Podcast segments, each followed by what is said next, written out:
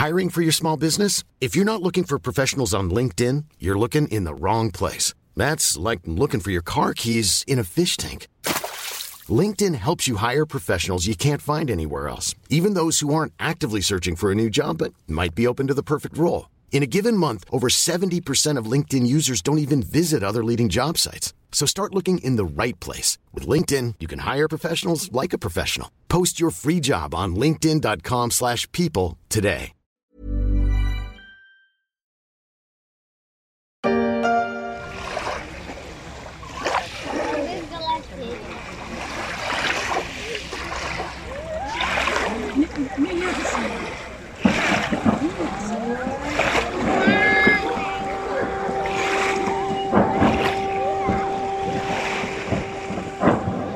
De vacances agitées pour ces touristes russes venus profiter des joies du soleil et de la plage dans les stations balnéaires de Crimée. Le 9 août dernier, une explosion a secoué la plus grande base aérienne de l'armée russe près de la ville de Saki. Le 16 août, une autre explosion a retenti dans une base russe visant un dépôt de munitions.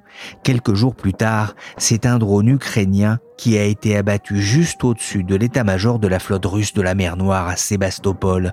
Sur la plage, les hélicoptères de surveillance russes font maintenant concurrence aux mouettes alors que des bouchons sont apparus dans la précipitation pour repasser la frontière avec la Russie.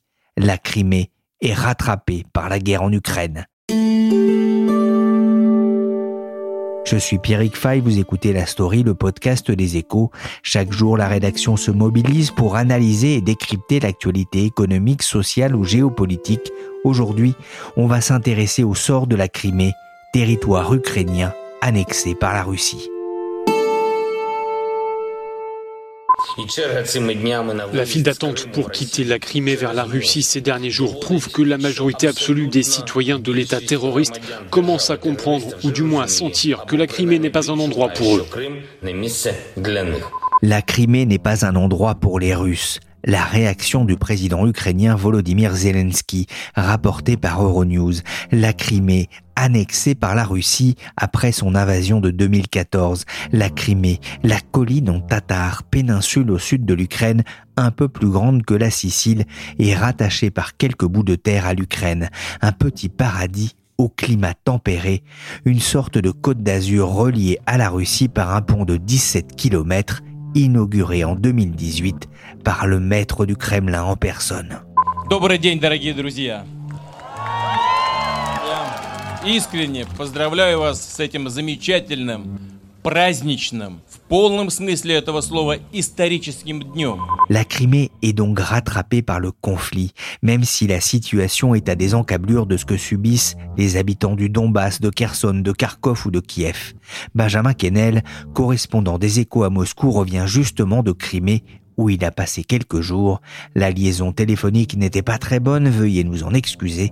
Il raconte son voyage pour la story des échos. Pour les Russes, la Crimée, c'est cette péninsule russe au bord de la mer Noire, sous le soleil, qui culturellement, historiquement, euh, linguistiquement fait partie de la Russie. Le, référendum de 2014 avait été remporté largement par les partisans de la euh, réunion de l'annexion. Si on faisait encore aujourd'hui ce référendum, c'est sûr que le score serait tout aussi élevé. Pour les Russes qu'on rencontre à Moscou, à Saint-Pétersbourg, au fin fond de la Sibérie, qu'on rencontre dans le bus vers la Crimée, ou les Russes qu'on rencontre en Crimée même, il n'y a pas de doute, c'est un territoire russe qui a appartenu à l'Ukraine pendant la période soviétique parce qu'il y avait un partage des territoires entre différentes républiques au sein de l'URSS.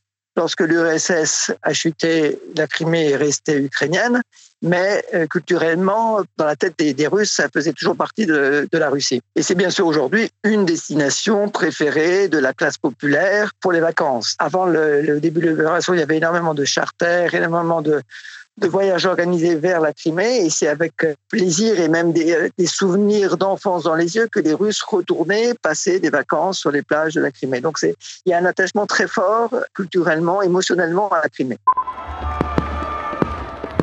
La Crimée célèbre son premier anniversaire d'appartenance à la Fédération de Russie. Un rattachement pour certains, une annexion pour d'autres, mais ici à Sébastopol, les russophones s'en réjouissent. Moscou a annexé la, Crimée en 2014 en moins de trois semaines, ça s'est fait très vite, en réaction notamment à la révolution pro-européenne de Maïdan en Ukraine, hein, qui avait abouti à la destitution de Viktor Yanukovych, le président d'alors qui était pro-russe. Il y a une symbolique forte, vous le disiez, mais euh, c'est aussi un endroit euh, stratégique pour la Russie. Alors, c'est un endroit de vacances. Imaginez le Russe qui habite au fin fond de la Sibérie, son entreprise euh, ou l'administration municipale ou l'école de ses enfants propose un aller-retour pas très cher pour passer 15 jours dans un hôtel retapé de Crimée au bord de la mer, avec plein de fleurs, comme vous disiez, euh, sous le soleil et avec plein de fruits, c'est forcément une image paradisiaque pour ces Russes-là. Mais au-delà de l'aspect touristique de la Crimée, il y a bien sûr un aspect géopolitique. C'est l'accès principal de la Russie sur la mer Noire. Et évidemment, au-delà de Koktebel, de Féodossia, de Yalta, de toutes les stations balnéaires, Sébastopol. Sébastopol, c'est le siège de la flotte russe et qui est un endroit extrêmement important militairement, géopolitiquement pour les Russes. Et c'est ce qui euh, a poussé évidemment le Kremlin à récupérer la, Crimée en 2014. Là, vous avez parlé hein, des charters qui aujourd'hui ne, peuvent plus euh, se rendre directement en Crimée depuis euh, le déclenchement de l'opération spéciale lancée par Moscou en Ukraine. Comment est-ce qu'on peut se rendre de Moscou à Sébastopol aujourd'hui? La réponse principal, c'est le pont, le pont de Kerch qui, depuis mai 2018, désenclave la Crimée et a permis cette jonction euh, par la route et par la voie ferrée entre la péninsule et la Russie continentale. Donc, par ce pont, on arrive en voiture, en camion, en bus, et il y a la ligne parallèle pour les trains. Donc, c'est le moyen de, transport principal aujourd'hui. Paradoxalement, Simferopol, la capitale de la, de la Crimée, s'était dotée il y a quelques années d'un superbe, immense et très moderne aéroport qui, euh, toutes les années précédentes, a fonctionné à plein pour euh, accueillir les charters euh, de touristes russes qui venaient de Moscou, de Saint-Pétersbourg, du fin fond de la Sibérie et des côtes de l'extrême-orient russe. Cet aéroport aujourd'hui est fermé parce qu'évidemment la zone est très proche des zones de combat et donc tout l'espace aérien est fermé pour les vols commerciaux. Donc l'aéroport, lui, est fermé. Alors si on regarde la carte, on voit qu'il y a un accès aussi par le Donbass et le sud de l'Ukraine tenu par l'armée russe. Mais aujourd'hui, j'imagine que c'est compliqué de passer par là. On doit pouvoir passer, hein. on, on passe parce que par exemple les voyages de presse qui sont organisés par le ministère de la Défense russe qui amène les journalistes jusqu'au Donbass, jusqu'à toutes les lignes occupées par l'armée russe. Ensuite, ils reviennent sur euh, Simferopol. Donc, on peut passer en convoi militaire du Donbass jusqu'à Simferopol, la capitale de la Crimée. Mais c'est évidemment pas une voie euh, pour les touristes. Et vous, vous avez pris le bus Alors, moi, j'ai pris le bus et le bus par la Russie longe le Donbass. On n'était pas très loin, en tout cas euh, de Lugansk, de Donetsk, et sur le, le suivi qu'on peut faire sur notre téléphone portable de la géolocalisation, on n'était pas très loin du Donbass. Donc on ne traverse pas le Donbass, mais on longe euh, le Donbass. C'est un voyage depuis Moscou en bus de entre 20 et 25 heures selon la destination finale qui se fait. Donc on traverse tout le sud de la Russie et puis on attend devant le pont de, Kerch que l'on traverse. C'est 19 km de pont. Ça se fait en moins de, moins de 10-15 minutes et après euh, il y a des routes modernes qui ont été construites euh, récemment depuis Kerch jusqu'aux différentes destinations euh, de Crimée. 26 heures de voyage en car, entre 20 et 25 heures. Euh, c'est énorme, c'est un sacré périple. Hein. J'ai pu vous suivre d'ailleurs hein, sur cette l'application dont vous parliez. Vous avez pu échanger un peu d'ailleurs avec vos compagnons de voyage? Oui, alors, il y avait un peu de tout. Hein. C'était la, la plupart des gens étaient soit en famille, soit c'était des groupes de jeunes qui d'habitude venaient en avion, mais là, il n'y avait pas d'autre moyen que de venir en bus. Il y a une dizaine de bus qui partent de Moscou jusqu'à la péninsule, donc euh, il y a quand même beaucoup de, de trafic. Les gens parlent librement euh, à la fois de, de la situation, de l'opération, euh, de leurs vacances. Ils font attention aux, aux mots qu'ils utilisent, mais voilà, la plupart soutiennent l'opération. le narratif habituel est bien répété sur euh, la nécessité de, de défendre la Russie face au, à la menace nazie de l'Ukraine. Mais euh, quand on descend du bus et qu'on a le temps de un peu tapoter, notamment avec certains jeunes, on sent que discrètement et euh, prudemment, certains se montrent plus critiques en disant que pourquoi cette opération vaut mieux la paix, on comprend pas bien, voilà. Bon, ils font attention à ce qu'ils disent, mais on, sent que tout le monde ne soutient pas pour autant. Vous avez dû obtenir une autorisation pour effectuer euh, ce reportage pour les échos? Non, non, non, c'est pas une zone euh, de guerre, c'est pas une zone euh, frontalière protégée, donc il n'y a aucune autorisation spéciale ni pour les touristes, ni pour les journalistes, à condition bien sûr d'avoir l'accréditation habituelle de tout correspondant étranger à Moscou. Donc, euh, j'y suis allé avec mon passeport, mon, accréditation habituelle, et c'est tout. Pas d'autorisation spéciale.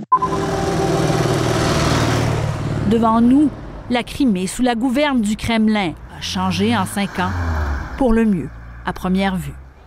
C'est une route flambant neuve qui mène aujourd'hui à la capitale Simferopol. La Crimée est occupée depuis 2014 euh, et l'invasion russe, elle a depuis été annexée par Moscou. Qu'est-ce qui a changé sur place?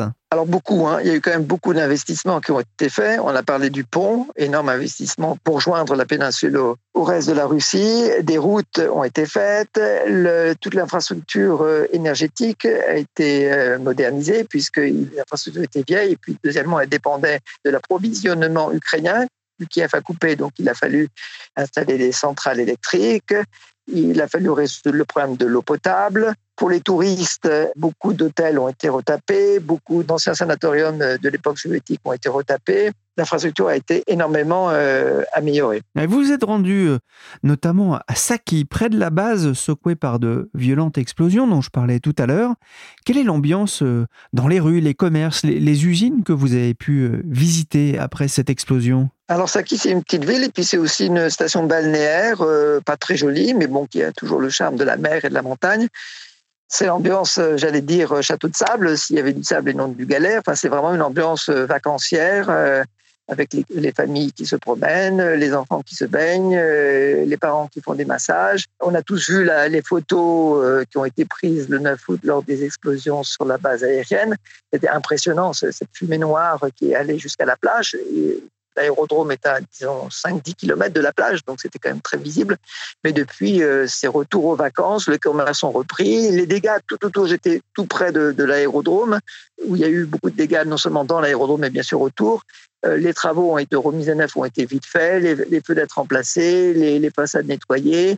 Donc, mis à part quelques arbres calcinés et quelques vitres euh, encore brisées, on voit plus beaucoup les effets de cette explosion. Ah, si je comprends bien, sans ces stigmates, on n'a pas l'impression euh, qu'un conflit se déroule aux, portes de la Crimée à moins de 200 km de là. 200 km, oui. Et donc même avant ces explosions, ces incidents qui se multiplient depuis 2-3 semaines, de toute façon, on n'était pas loin euh, des plages de Crimée, de la zone de conflit. Il n'empêche que depuis le début de l'été, les cars, les trains arrivent euh, avec leur flot de touristes et que ça dérange pas beaucoup les touristes de se reposer près de la zone de conflit. On construit, on résiste, on est patriote, c'est ce que vous a dit Alexei Loginich, fier de vous faire visiter la centrale électrique de, de Saki, dont il est ingénieur en chef. Il reprend presque mot pour mot d'ailleurs le, le discours du Kremlin. Nous faisons confiance au président Vladimir Poutine pour stopper la propagation des projets nazis de Kiev.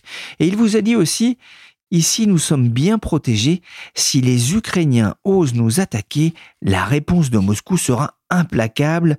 Ça explique aussi cette impression peut-être fausse que la guerre est loin. On en reparlera. C'est Catherine II, l'impératrice de Russie, qui fonde Sébastopol en 1783. Toute l'histoire de ce port de Crimée est liée à l'activité militaire comme le rappellent les nombreux et gigantesques monuments à la mémoire des victimes de la Seconde Guerre mondiale, élevés à l'époque de l'Union soviétique. Alors un peu plus loin au sud de Saki, on trouve Sébastopol qui abrite la principale base de la flotte russe de la mer Noire. Benjamin, quelle est l'ambiance dans ce lieu chargé d'histoire? L'ambiance est toujours vacancière pour les touristes et normale pour les autres. La marine s'active toujours, mais depuis deux, trois semaines, il y a des drones ou il y a des objets non identifiés qui survolent Sébastopol et régulièrement, le, système de défense antiaérienne est, est en opération pour les détruire. Donc, euh, il n'y a pas eu d'explosion, il n'y a pas eu d'attaque par missile, il n'y a pas eu de gros incidents, mais il y a des objets, des drones ou autres qui survolent, qui arrivent à survoler depuis Odessa ou depuis les lignes de front, on ne sait pas trop, ou qui arrivent à, en tout cas à aller jusqu'au-dessus de Sébastopol, y compris au-dessus du siège de la flotte, Mais bon, ils ont tous été détruits par le système antiaérien, mais ça signifie quand même que, bon, voilà, le siège de la marine russe est quand même sous pression, y compris à Sébastopol même. Ah, vous m'avez envoyé d'ailleurs des, vidéos hein, pour que je puisse un peu m'imprégner, voir comment ça se passait. Et on a une qui m'a pas mal surprise. vous êtes dans le bus, vous êtes en train de longer la plage, il y a beaucoup de parasols, il y a beaucoup de, de transats, et finalement, relativement pas mal de monde, on va dire, sur la plage. Ça peut surprendre. Les plages sont pleines, les petits bus de touristes pour les excursions sont pleins, les petits bateaux pour les excursions en mer sont pleins, l'activité touristique est à son plein, et la saison se poursuit comme si de rien n'était. Et c'est ambiance crème solaire et château de sable hein, pour le moment. Donc euh, les gens ne sont pas spécialement inquiets. Pourtant, on avait vu hein, ces images hein, de, de files d'attente de gens qui repassaient le pont pour retourner en Russie. Oui, alors ça, c'était juste après l'explosion à Saki. Certains sont partis, ont paniqué et ont pris peur, mais ça a duré quelques heures, même pas quelques jours. Depuis, il n'y a pas ces embouteillages. Hein. Moi, quand je suis arrivé en bus, j'ai regardé le mouvement de voitures dans l'autre sens. Il n'y avait pas d'embouteillage, il n'y avait pas de file d'attente. Et quand je parle avec les gens euh, sur les plages, personne ne, prévoyait de partir plus vite que prévu. Il y a quelques familles qui sont parties plus vite, mais bon, il n'y a pas de mouvement de panique et les plages continuent d'être bien pleines.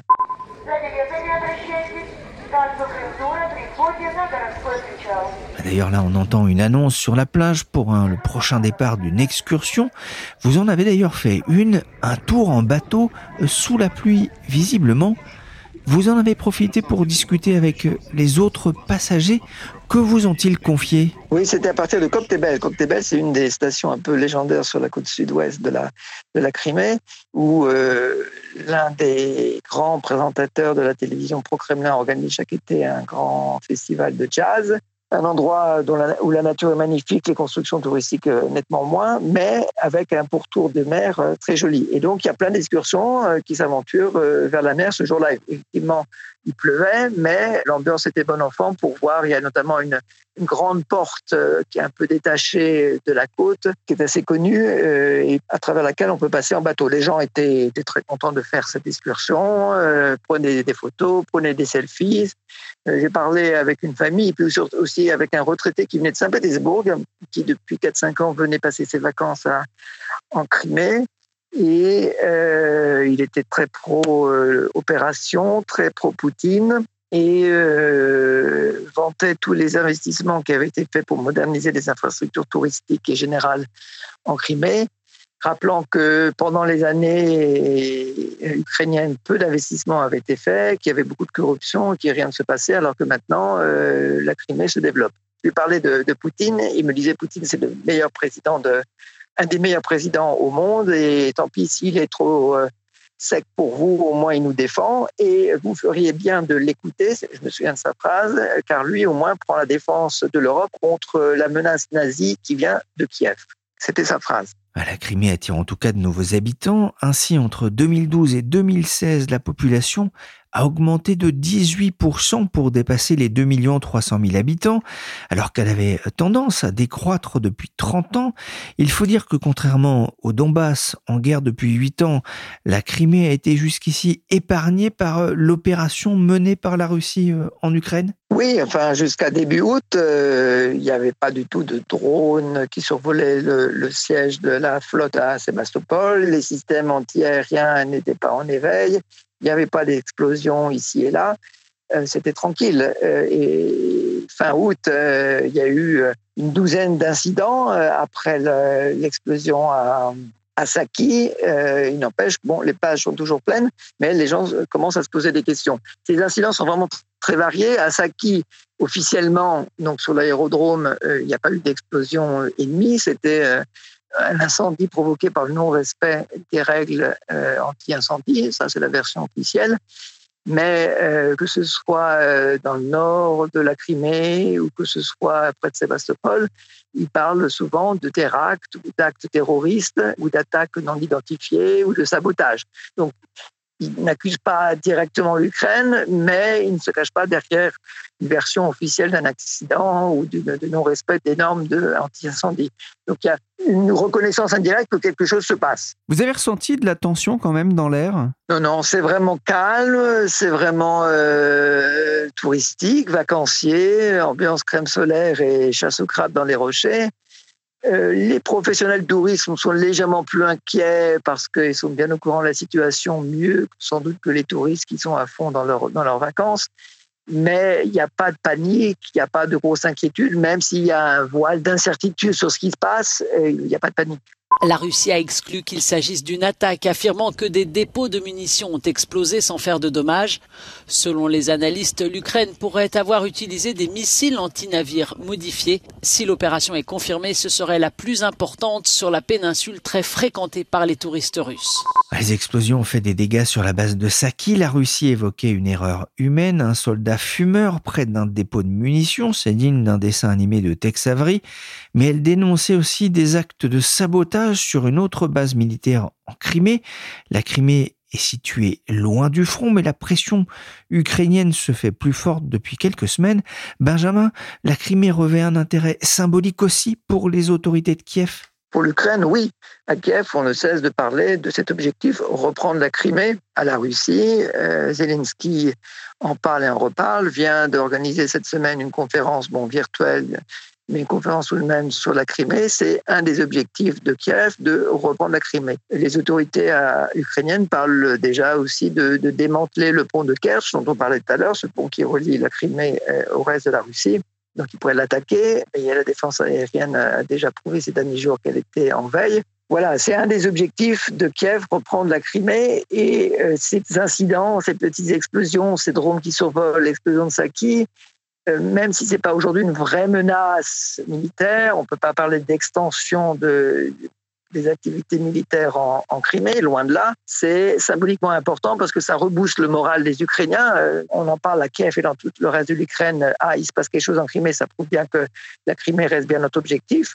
Donc psychologiquement, c'est important pour les Ukrainiens qu'il euh, y ait ces petits incidents. Pour l'armée russe, évidemment, c'est un avertissement, même si c'est loin d'être un danger. Mais le message symbolique le plus fort, c'est évidemment pour les Ukrainiens. Krym, c'est Ukraina. Tak jak Gdańsk czy Lublin є частиною Польщі, так Крим був, є і буде частиною України. On vient d'entendre le président polonais Andrzej Duda lors d'une visite à Kiev où il s'est exprimé symboliquement en ukrainien et il dit La Crimée, c'est l'Ukraine, comme Gdansk qui fait partie de la Pologne. La Crimée faisait, fait et fera toujours partie de l'Ukraine. Mais on l'a compris, ce n'est pas qu'un moyen de soutenir le moral des Ukrainiens. Pour Kiev, ces attaques visent aussi à harceler les lignes et les dépôts logistiques russes situés en arrière du front. La Crimée, c'est un nœud logistique important, beaucoup de munitions de matériel ont été accumulés dans la région, selon le chercheur à l'International Institute for Strategic Studies, Johan Michel, interrogé récemment par Le Monde.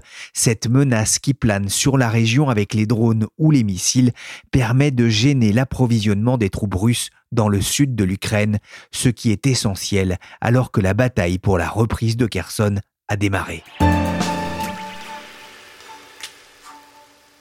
Le conflit, il est entré à présent dans son sixième mois.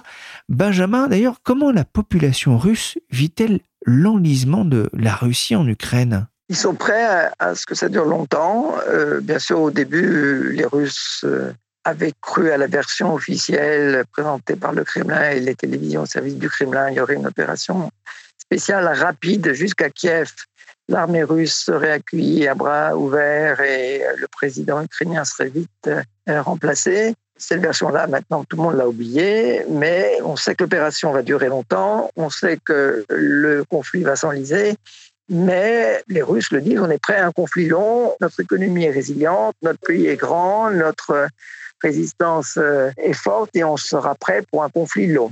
Et donc les touristes, par exemple, les Russes qui viennent de Saint-Pétersbourg, Moscou, du fin fond de la Russie que j'ai pu rencontrer euh, sur les plages de Crimée, ne sont pas inquiets. Au, au, bout du compte, il y aura une victoire russe. Ça prendra le temps qu'il faudra, mais ils sont persuadés que l'opération spéciale est justifiée et ira jusqu'à son bout.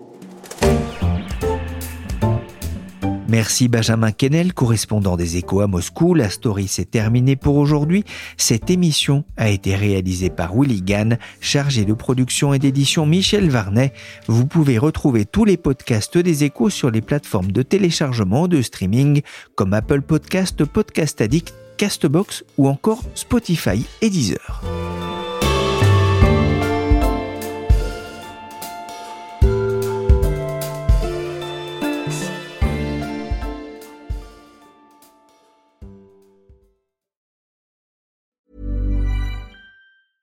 Hi, I'm Daniel, founder of Pretty Litter. Did you know cats tend to hide symptoms of sickness and pain? I learned this the hard way after losing my cat, Gingy. So I created Pretty Litter, a health monitoring litter that helps detect early signs of illness by changing colors, saving you money and potentially your cat's life. Pretty Litter is veterinarian developed, and it's the easiest way to keep tabs on your fur baby's health right at home. Go to prettylitter.com and use code ACAST for 20% off your first order and a free cat toy. Terms and conditions apply. See site for details.